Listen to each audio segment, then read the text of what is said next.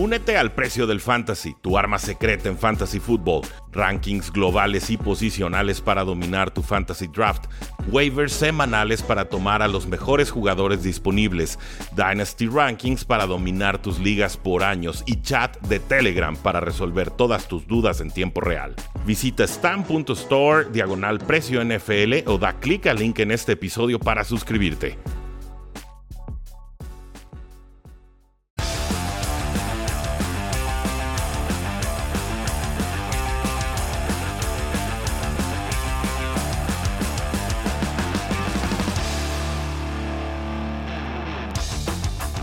Saludos a todos y bienvenidos a un programa más de Cuarto y Gol, donde la NFL no termina y nosotros tampoco. Mi nombre es Rudy Jacinto, me encuentran en Twitter como arroba NFL y el día de hoy, siendo Halloween, decidimos disfrazarnos, por supuesto, de vampiro para todos los que están viendo la transmisión en vivo en Facebook, en YouTube y en Twitter.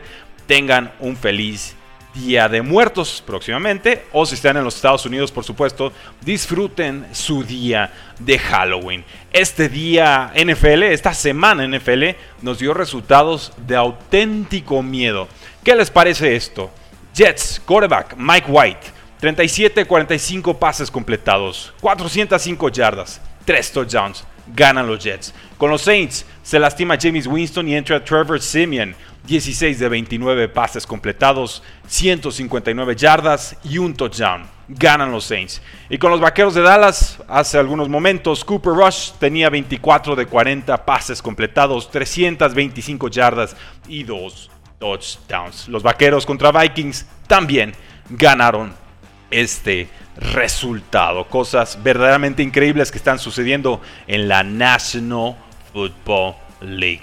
Pero bueno, vamos analizando lo que sucedió sobre todo en este partido de los Cincinnati Bengals contra los Jets de Nueva York. Un resultado auténticamente increíble, inaudito, verdaderamente impensable lo que sucedió con los Jets de Nueva York y sobre todo con los Cincinnati Bengals en esta la semana 8. No jugó Zach Wilson, un pick muy popular en Survivor fue tomar a los Cincinnati Bengals porque nadie esperaba absolutamente nada de los Jets. Y sin embargo, entra Mike White y tuvo una de las actuaciones más increíbles para un quarterback debutante. 405 yardas, 3 touchdowns y ganan los Jets 34 a 31 contra Cincinnati. White llevaba en la NFL desde el 2018, apenas tuvo su primera titularidad, completó sus primeros 11 pases y además tuvo una precisión de casi el 83% en este su partido debut. Vimos algo con White que tristemente no hemos visto con Zach Wilson y los Cincinnati Bengals pagaron los platos rotos. Hubo una intercepción, presiona a este mariscal de campo y le da suficiente tiempo a Elijah Moore para taclear a los Cincinnati Bengals, detenerlos en la yarda 1 y acabó siendo una jugada crucial porque Cincinnati no convirtió, no consiguió puntos en esa serie ofensiva. Increíble, verdaderamente increíble lo que acaban de hacer los Jets de Nueva York contra un equipo de Cincinnati que le pegó a Baltimore, que venía crecido, pero aquí nos queda muy clara una moraleja, una lección NFL y es, una cosa es llegar a la cima y otra mantenerse en ella. Cincinnati llegó a la cima ganándole a Baltimore, pero es distinto alcanzar que mantenerse en el éxito. Creo que esta derrota va a dejar muy tocado a Cincinnati. Siguen con un buen récord, por supuesto, pero sin embargo, me parece que aquí tropiezo total, descalabro absoluto, apaguen todo, vámonos. Estos fueron los Cincinnati Bengals de, Hugh Jackson, los Cincinnati Bengals de tantos otros coaches, ¿no? De Marvin Lewis, estos fueron los Cincinnati Bengals que todos conocíamos. No, lo que nos prometieron era una nueva, renovada versión de la franquicia. En la primera mitad tuvieron apenas 119 yardas. Vía Jamar Chase soltar un pase sencillo de anotación. Y pues nada, la defensiva permitió más de 500 yardas. ¿Qué otros jugadores podemos destacar con los Jets? Michael Carter, Jamison Crowder, Ty Johnson, Elijah Moore. Todos ellos atraparon cinco o más pases en este encuentro. Jets captura tres veces a Joe Burrow. Shaq Lawson tuvo una intercepción en el cuarto cuarto y con eso permiten que White pueda tener una serie final anotadora. Increíble, inaudito, bien jugado Jets de Nueva York. Gracias a todos los que se están conectando. Estamos en Facebook Live, estamos en YouTube Live, estamos en Twitter Live, por supuesto. Y si se aburren del vampiro, nada más díganme. ¿eh? Y yo aquí tengo otros looks que podemos estrenar el día de hoy, pero lo tienen que pedir en los comentarios. Tienen que darle like. Tienen que compartir el video y por supuesto tienen que lanzar sus mejores preguntas y comentarios NFL. Pasamos al siguiente partido, Los Ángeles Rams 38, Houston Texans 22. Qué engañoso este marcador. Qué engañoso este marcador. Los Rams siguen arriba 38-0. Houston metió 22 puntos en tiempo basura, jugó un partido prácticamente perfecto el equipo de Los Ángeles, pero pues bueno, Cooper Cup absolutamente imparable, 115 yardas y touchdown. En defensa, David Mills corriendo por su vida. Tuvieron cinco capturas sobre David Mills, una y media de ellas cortesía de Aaron Donald. Y con los Texans, pues poquito que destacar. Una recepción de 45 yardas para touchdown. Recuperaron un onside kick al final del partido. Anotaron en esa serie ofensiva para, para 7 puntos, acercarse un poquito más. Pero párenle de contar. Estos Texans no están ni se les espera. Tendrán que ver qué puede ofrecer Terrell Taylor ahora que está tan próximo de regresar de lesión. Vamos cambiando el look, vamos eh, viendo qué otros disfraces tenemos el día de hoy. Parece que tenemos un... A ver si nos carga. Ah, perfecto. Tenemos un pingüino, damas y caballeros. Un pingüino, el pingüino de cuarto y gol con voz un poquito grave, pero finalmente un pingüino. Así que nos seguimos disfrazando aquí en el recap de domingo, por supuesto, de la semana 8 de la National Football League. Siguiente partido, Buffalo 26, Miami 11. ¿Cómo sufrió Buffalo en este encuentro? Se fueron 3-3 al medio tiempo. Se vieron muertos. Ellos sí, era día de muertos para los Buffalo Bills. Apenas 123 yardas en la primera mitad. Pero reviven en la segunda parte. Josh Allen hizo todo el trabajo sucio. 249 yardas, 2 touchdowns y además por tierra 55 yardas y touchdown. Entonces Buffalo encuentra su ritmo en la segunda mitad, no así los Delfines de Miami. El marcador se ve abultado, Miami peleó bien por tres cuartos, en la cuarta, cuarto cuarto pues no, no hubo más. Pobres Dolphins no encuentran el camino, muchos errores, muchos accidentes. En esta ocasión hubo un fumble, hubo una intercepción y no tuvieron series ofensivas importantes en la segunda mitad. Tres y fuera en sus primeras tres posesiones de la segunda mitad. Hubiéramos esperado un gran partido de Tua contra los Buffalo Bills, contra ese equipo que siempre les pega, que siempre los hace sufrir y sin embargo no. En esta ocasión no termina sucediendo y seguirán los rumores de Deshaun Watson a los Delfines de Miami. Si sí quiere Miami ese trade, tiene dos días para conseguirlo, porque el trade deadline es este próximo día martes. Pasamos al partido de las Panteras de Carolina contra los Atlanta Falcons. Gana Carolina 19 a 13. Sorpresa, me parece que es sorpresa, pero sobre todo la sorpresa aquí es que no jugó el receptor abierto Calvin Ridley, nuevamente por un tema personal, pero ahora confiesa en redes sociales que es por un tema de salud mental, que no se siente bien, no está sano, no está pleno, se ausenta, se aparta de los Falcons, se aparta también de la National Football League hasta nuevo aviso. Y vaya que lo resintieron los Falcons en este partido. Ojearon, cojearon 213 yardas en total, eh, la segunda cantidad de yardas más bajas desde que Matt Ryan fue coreback titular en 2008. Muchos errores de los Falcons, incluyendo dos intercepciones de Matt Ryan y una patada de 45 yardas que falla John Ho. Por supuesto, una patada que les hubiera dado la ventaja en ese momento del partido. Pero denle crédito a las Panteras de Carolina tuvieron el, debut, ahora sí con el equipo de Stephon Gilmer, el expatriota, juega bien y de hecho consigue la intercepción final con la que Carolina se lleva este resultado. Eh, Chuba Hubbard, 82 yardas, un touchdown, después de tener un fumble en la primera jugada del partido. Y Zen González, también denle crédito al pateador, hizo un muy buen trabajo con cuatro goles de campo, incluyendo dos de más de 50 yardas. Una de 51 y otra de 57. Si les está gustando el programa, denle like, compartan, dejen sus comentarios. Este es el especial de Cuarta y Gol resumiendo todo lo que sucedió en el domingo de semana 8 en día de Halloween. Vamos viendo qué otro avatar tenemos aquí para eh, acompañar o aderezar nuestros disfraces el día de hoy. Ah, miren, perfecto. Eh, Vendetta. Vamos con este bigotón. Muchachos, espero que también nos estén acompañando ustedes de tétrica forma desde sus casas. Vamos con los Pittsburgh Steelers. Ganan 15 a 10 contra el equipo de Cleveland. Estos sí eran unos cafés muy muertos. Yo no entiendo, sinceramente, qué hacía Baker Mayfield en el campo. Si no tiene los hombros sanos, no lo metan. No lo metan. No pasa nada. En serio, Case Keenum juega bien. Puede sacar un resultado. No muchos, pero uno puntualmente sí lo puede conseguir. Y no, sin embargo, insiste Cleveland en jugar con Baker Mayfield. Muy limitado el juego aéreo. Muy mal les va en terceras oportunidades. Apenas convirtieron 3 de 10.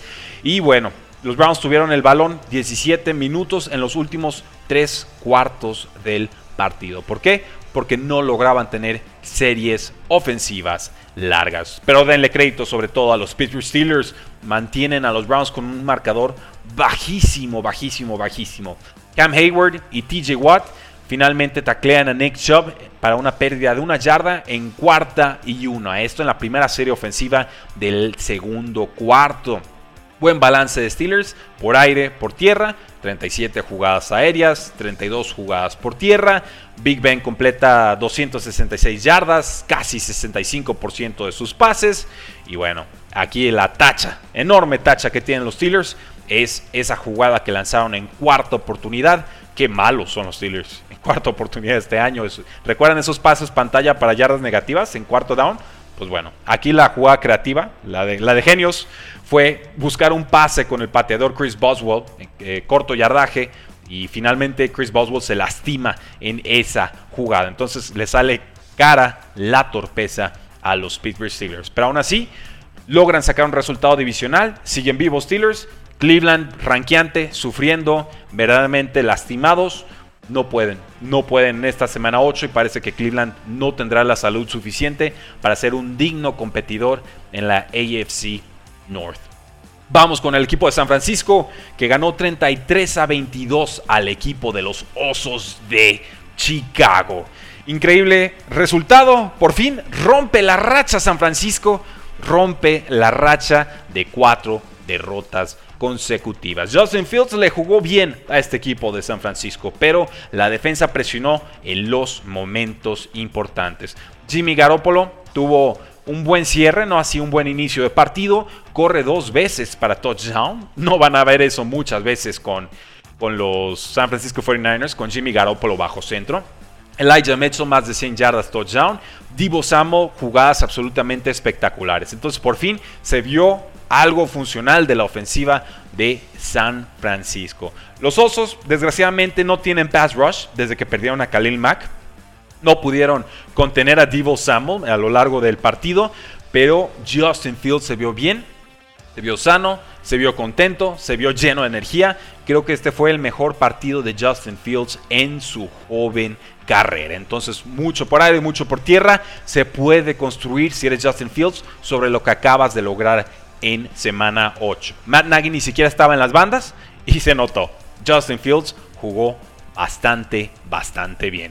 Nos dice Edwin Flores Cruz, saludos Rudy, andas de miedo con esa máscara. Bueno, ya empezamos como vampiro el programa, pasamos a pingüino, ahorita vamos de miedo con, con esta divina, divina mascarita rebelde. Sandra Jiménez nos dice, Rudy Jacinto, ¿ya le puedes dar crédito a lo de Cowboys? Sí, por supuesto. esta victoria que le sacaron a los Vikings fue magistral. Lo hablamos al final del programa porque Cowboys ganó y bien en Sunday Night Football. Nos dice Watson Medrano, arriba los Jets. Pues sí, los Jets vuelan, vuelan alto, los Bengals se quedan en la tierra. Vamos con las Águilas de Filadelfia 44, Detroit 6, pero no sin antes cambiar de avatar. Veamos qué tenemos por aquí en conmemoración al día de Halloween. Tenemos, tenemos, tenemos Vamos viendo. Ah, perfecto. Parece que tenemos un Anubis. Bueno, pues vamos, vamos con Anubis. Saludo a la, saludos a la mitología eh, egipcia. Rogelio Ramírez nos dice, saludos Rudy. Aquí escuchando, los que están conectando pensarán, eh, ¿qué demonios está pasando? ¿Por qué no me está hablando un personaje animado de NFL? Pues ya ven, cuarto y gol celebrando Halloween. Así que pónganse cómodos. Seguimos platicando de la semana 8. Filadelfia 44, Detroit 6 un partido formidable de Eagles. El mejor partido de las Águilas en 2021 por mucho. Y yo no entiendo por qué se les lastima a Miles Sanders, no vemos a Kenneth Gainwell y de pronto con Boston Scott y con Jordan Howard tienen más de 200 yardas, 236 para ser exactos. ¿Qué le costaba al head coach Nick Siriani correr más? Desde inicio de temporada. ¿Por qué tanto pasar? ¿Por qué tanto sufrir? ¿Por qué no aprovechar un talento como Miles Sanders? Ah, no, hay que pasar y pasar y pasar. Y sin sentido, sin estructura, sin ideas. Y miren, empiezan a correr un poquito más y de pronto le pegan una paliza tremenda a unos Detroit Lions que sí, ya no tienen absolutamente nada que hacer esta temporada. Jalen Hurts, el quarterback de Eagles, solamente lanzó 14 pases. ¿Para qué lanzar más si no necesitabas pasar? Jared Goff fue capturado seis veces y bueno, ahí sí definitivamente no hay absolutamente nada que hacer con Jared Goff. En estos momentos sin talento alrededor, pero sin talento propio tampoco. Muy poco lo que podamos pedirle o exigirle. Un desastre de partido para los Detroit Lions. La defensa le permite a Eagles hacer lo que quiso. Más de 5 yardas por acarreo. Boston Scott, Jordan Howard, estos muchachos irrelevantes en la temporada de Eagles hasta este momento. Increíble. Eagles había tenido solamente 12 capturas en 7 semanas y ahora pues Jared Goff capturado 6 veces. O sea, así de mal está en estos momentos Detroit en todas, todas, todas sus filas. Entonces Dan Campbell no alcanza con chillar en ruedas de prensa. Hay que exigirle, hay que pedirle más a los jugadores. Detroit cae a récord de 0 victorias y 8 derrotas por primera vez desde 2008. No, no, no, Rudy de Chacal, no, de Papu, dice Mariana Peña eh, Mesa. Bueno, cambiamos de look, cambiamos de look porque parece que el Chacal aquí ya, ya está asustando a algunos. Veamos qué más tenemos por aquí, qué otro avatar podemos usar para aderezar esta transmisión. Ah, perfecto, un oso, un oso borracho. Vamos con el oso borracho y pasamos al partido de los Tennessee Titans. Titans 34, Indianapolis 31 en tiempo extra. Ah, cómo le gusta sufrir a estos Titans en 2021. Equipo gitano como pocos, pero logran remontar un 0 a 14 que les puso Colts muy temprano en el primer cuarto. Interceptaron dos veces a Brian Tannehill, pero no les alcanzó. Incluso tuvieron la primera posesión del partido en tiempo extra y tuvieron que despejar tres jugadas después. Fue efectivamente un 3 y fuera. Carson Wentz lanzó su segunda intercepción del día en esa segunda posesión de tiempo extra. Con eso, ya excelente posición de campo para los Titans. Consiguen una patadita y con eso ganan el resultado. Entonces Colts tuvo todo para llevarse este partido contra los, los, Titans y no lo consiguen. No supieron matar, como tampoco lo han sabido hacer contra equipos como Baltimore y demás. Entonces, un buen equipo que no sabe cerrar los partidos. Eso es un hecho. Si hablamos de los Tennessee Titans, pues bueno, guerreros, respondones, atrevidos. Finalmente, Kevin Byard cometió una interferencia de pase. Ahí es donde provoca él básicamente el tiempo extra. Pero en el tiempo extra, ya dentro de, de ese periodo, consigue la intercepción con la que Tennessee termina ganando. Y aunque ustedes, damas y caballeros, no lo crean, los Tennessee Titans ya tienen una racha de cuatro victorias consecutivas incluyendo a los Colts, incluyendo a los Bills, incluyendo a los Kansas City Chiefs. Vamos con preguntas del público. Nos dice Sandra Jiménez, ¿en qué lugar pones a los Cowboys en el Power Ranking? Yo creo que en 5 o en 6. Creo que en 5 o en 6. Tendría que darle más eh, peso. Ahorita creo que a Buffalo, a los Rams, a los Buccaneers. Eh, no sé si Arizona, ya estoy dudando ahí. Creo que lo que hizo Packers es importante, pero ahí está en ese rango eh, Cowboys. Definitivamente, Baltimore me parece que también entra en ese el daño. Entonces, top 5, top 6, no podemos descontar lo que acaba de suceder, pero también la salud de Dak Prescott va a ser muy, muy importante. Por supuesto, Cowboys va a entrar a playoffs y va a ser muy, muy peligroso. Ya compramos lo que está haciendo Cowboys esta temporada. Vamos con Seattle 31, Jacksonville 7. Eh, me entristece decirlo, pero tuve que jugar a Geno Smith en una de mis ligas porque Lamar Jackson descansaba, porque era Superflex, tienes que jugar a dos corebacks, y porque a pesar de ser un juego de las tres, no creía que Dak Prescott fuera a jugar el día de hoy. Acerté, no jugó Dak Prescott, dejamos a Geno Smith desde antes, y qué pedazo de partido nos dio. 14 pases completos desde un principio con Geno Smith, casi todos ellos con Tyler Lockett.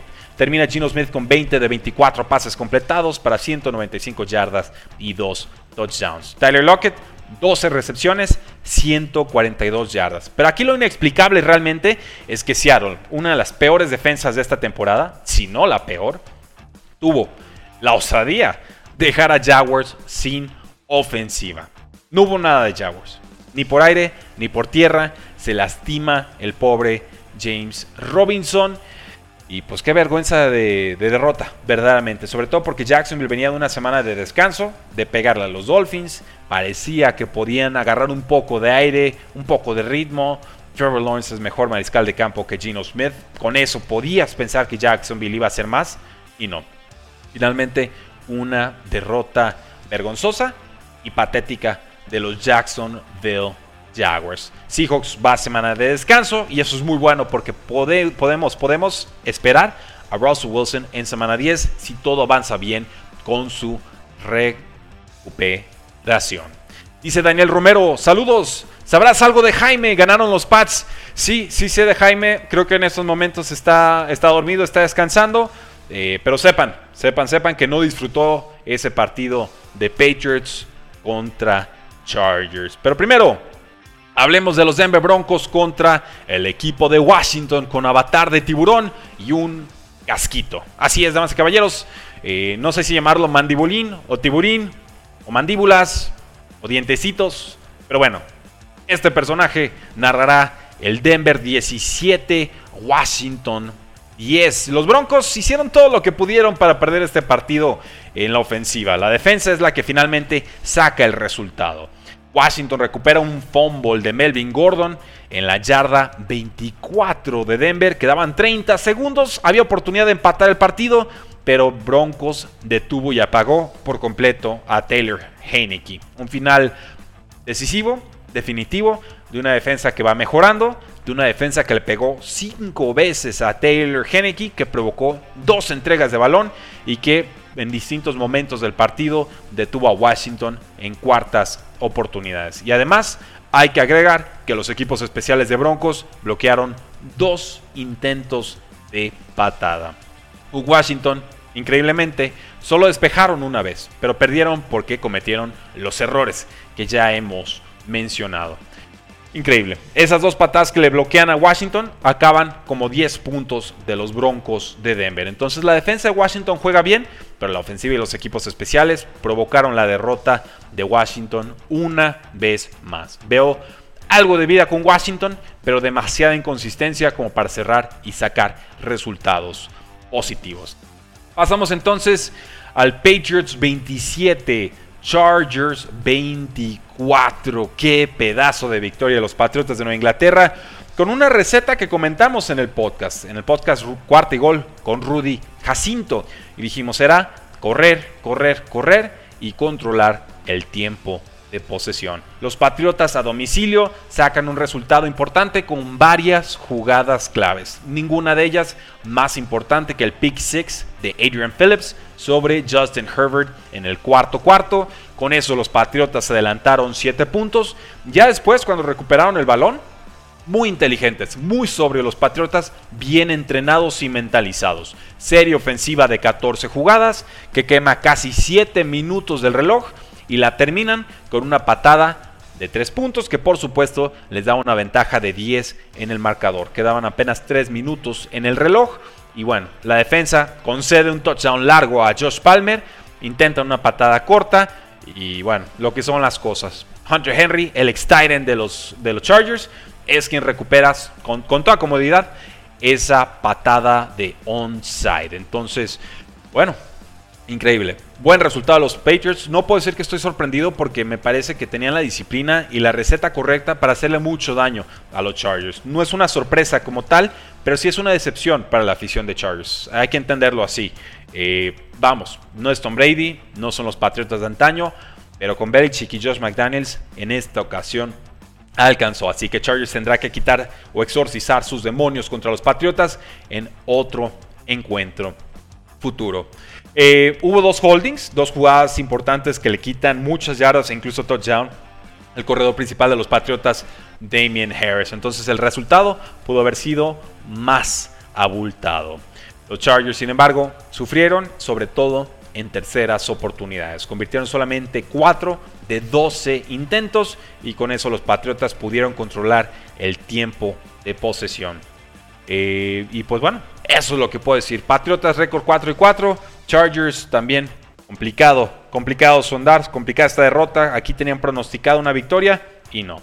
Caen a récord de 4 victorias y 3 derrotas. Pasamos al New Orleans 36, Tampa Bay 27. ¿Cómo sufre Tom Brady contra los Santos de Nueva Orleans? Desde que llegó a Tampa Bay, me parece se han enfrentado en cuatro ocasiones y solamente una les ganó. Por supuesto, fue el partido de postemporada, pero aún así Tom Brady sufre y bastante contra los Santos de Nueva Orleans. En este juego sale lesionado James Winston, entra Trevor Simeon y saca el resultado y lo saca bastante, bastante bien. Me parece que Santos puede agarrar mucho aire y mucha motivación de esta victoria. Nos dice Diego Garay. La defensa de los Santos incomodaron a Brady cuando más lo necesitaban. Y así fue. Así fue realmente. Denle crédito a Sean Payton, denle crédito a su coaching staff. Le pegan a los campeones defensores con su tercer coreback de inicio de temporada. No fue ni James Winston, no fue Tyson Hill, fue Trevor Simeon. ¡Wow! Encontraron la forma de anotar 29 puntos contra esta defensiva de Tampa Bay que nos decían era muy fuerte contra el ataque terrestre, y lo es, pero Santos les pudo hacer toda clase de daño por tierra. 152 yardas le corre Santos a los Bucaneros de Tampa Bay. Bucaneros, por contra, solamente corrió 72 yardas. Le sumamos 3 entregas de balón, 11 castigos, algunos roughing the passers, algunos holdings en defensa.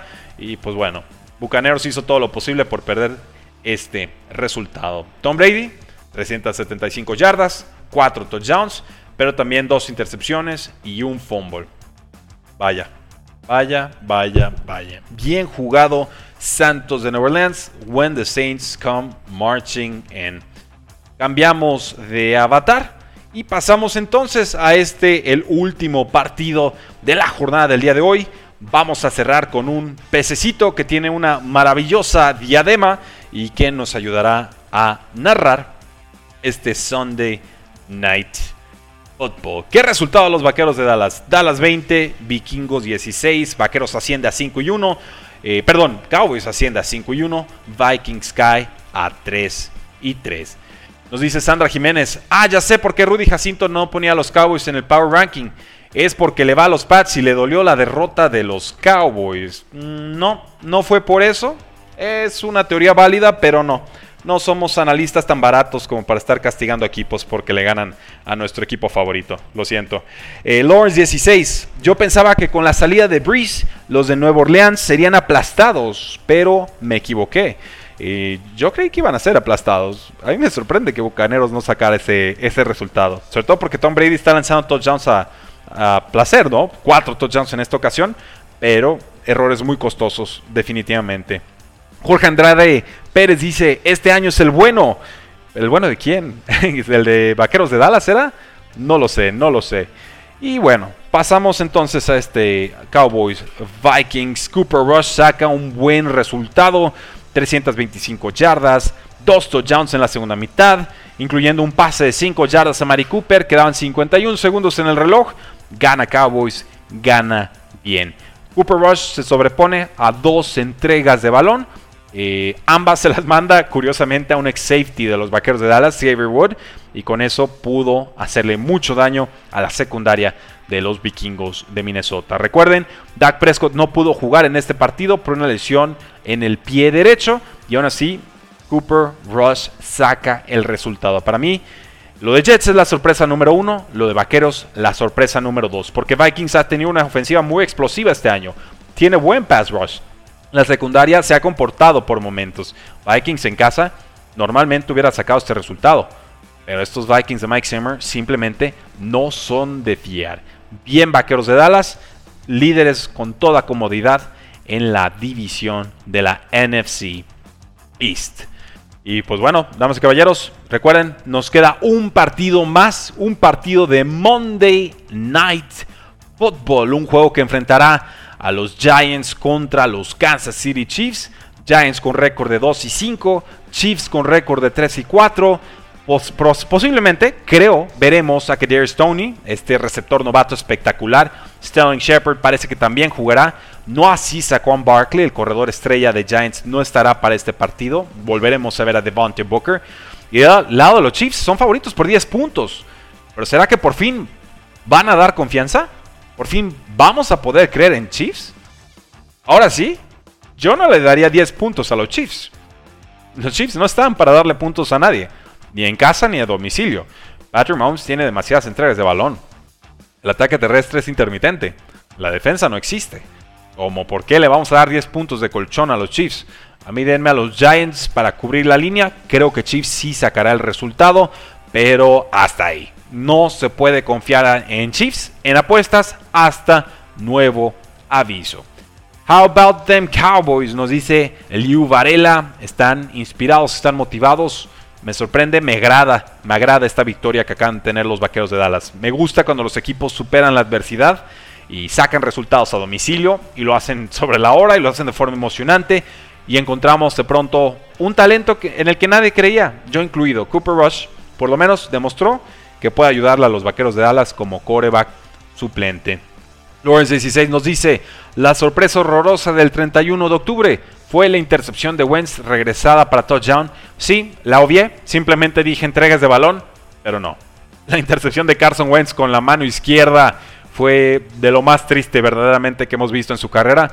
Y vaya que hay lowlights, ¿no? Jugadas muy malas ya en el bagaje y en el historial de Carson Wentz. Así que ahí lo tienen, damas y caballeros. Estos son los resultados y el análisis de todos los partidos que tuvimos en este su domingo de semana 8 en la National Football League. Si les gustó el programa, denle like, entren a youtube.com diagonal cuartigol, suscríbanse y activen la campanita de notificaciones. ¿Por qué?